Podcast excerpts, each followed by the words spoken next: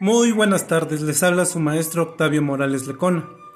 En Informática 2 abordaremos el tema presentaciones electrónicas. Dentro de los programas de aplicación más utilizados se encuentran los gestores de presentaciones electrónicas, los cuales se componen de una serie de diapositivas que integran información de tipo texto, gráfico, audio o video como material de apoyo para exposiciones frente a un auditorio, la cual se proyecta mediante un reproductor de datos, mejor conocido como cañón. El objetivo de estos programas es atraer la atención del auditorio y de una forma amigable mostrar alguna información, resultados o datos de alguna temática en especial.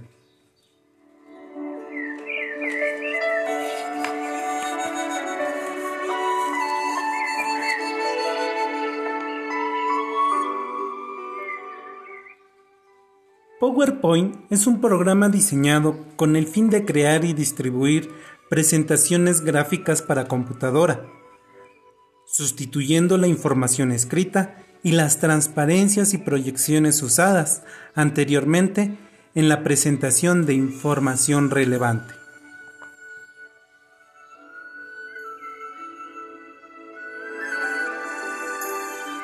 Microsoft Office permite a los usuarios generar con rapidez presentaciones atractivas y dinámicas, integrando al mismo tiempo el flujo de trabajo y maneras de compartir con facilidad la información.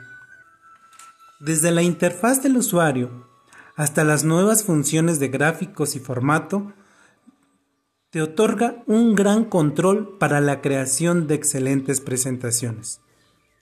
PowerPoint cuenta con una gran variedad de formatos preestablecidos llamados plantillas, que facilitan la creación de documentos profesionales, además de herramientas y características como texto con diferentes efectos, presentación de información con Smart Art, uso de gráficas en presentaciones, efectos de presentaciones y animaciones, integración de videos y sonido a la presentación.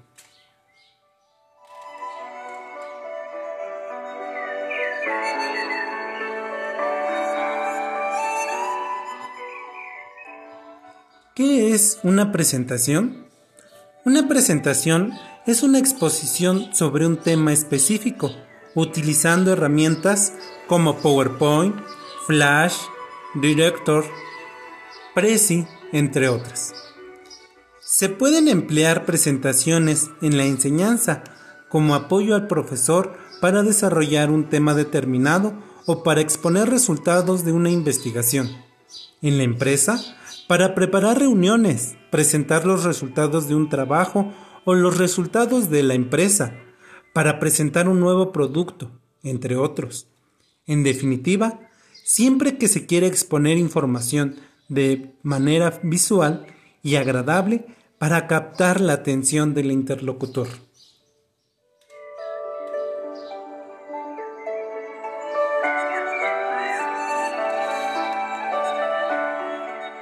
Antes de la realización de las transparencias, es conveniente que ordenemos nuestras ideas si deseamos transmitir y qué preguntar.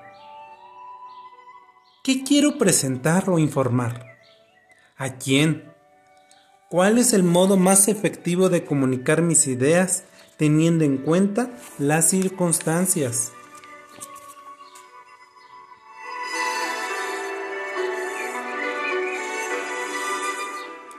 Debes hacer una planificación previa de la presentación, limitando el orden en el que vas a exponer las ideas y el tiempo que emplearás en cada parte. Muchas exposiciones se estructuran en tres partes. 1. Introducción. Planteamiento de la cuestión o situación actual. Es importante captar la atención del público desde el principio.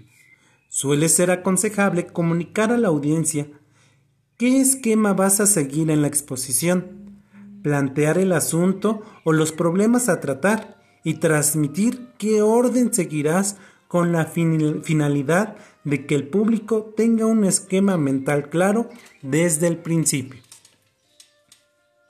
2. El desarrollo.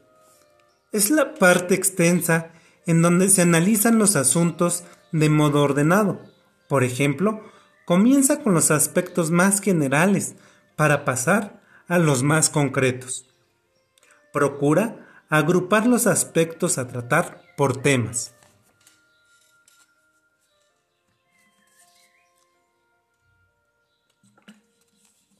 ¡3! Conclusión. Algunos conferencistas parecen que no saben cuándo terminar, ni en qué parte de su discurso. Debes tener previsto cómo terminará la exposición, en qué parte deberán dar las conclusiones. La elaboración de la transparencia que acompañan la exposición verbal sirve de ayuda visual y facilita la comunicación. Acatar las siguientes reglas te facilitará el éxito de tus presentaciones.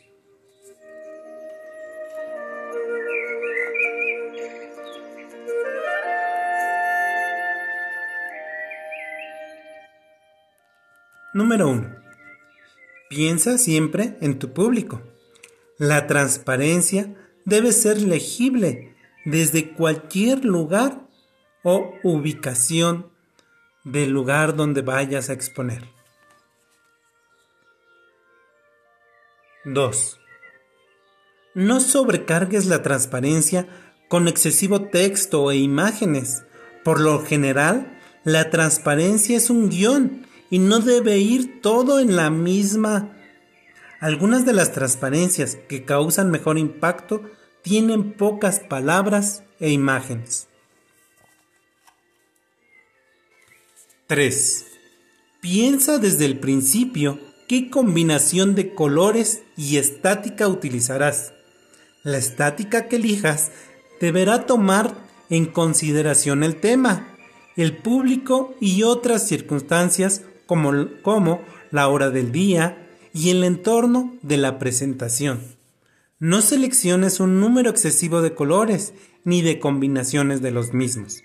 Considera que una buena presentación no puede tener más de tres tipos de fuentes. mantén la coherencia formal y la estática elegida en el conjunto de transparencias que usarás en la presentación. 4. Es aconsejable que conserves la unidad lógica de la presentación. Por ejemplo, pon un solo color a todos los títulos de las transparencias y otro a los subtítulos. Ten presente cada que cada color transmite cierto significado. 5. Trata de comunicar visualmente. Incorpora elementos de comunicación visual como gráficos, diagramas o fotografías. La comunicación debe tener cierta dinámica y la secuencia de proyecciones debe contribuir a una mejor fluidez de la presentación de los datos e ideas. 6. Comprueba el resultado final en el lugar con las condiciones de luz y en el mismo proyector que utilizarás en tu presentación. El resultado final se puede ver distinto en el proyector en que se utilice tu monitor. Existen diferentes tipos de presentaciones, como 1. El informe verbal. 2. Informe escolar. 3. Informe de investigación. Y 4. Entretenimiento. Por su atención, muchísimas gracias. Espero que esto les sea de mucha utilidad. Me despido de ustedes, cuídense mucho y hasta pronto.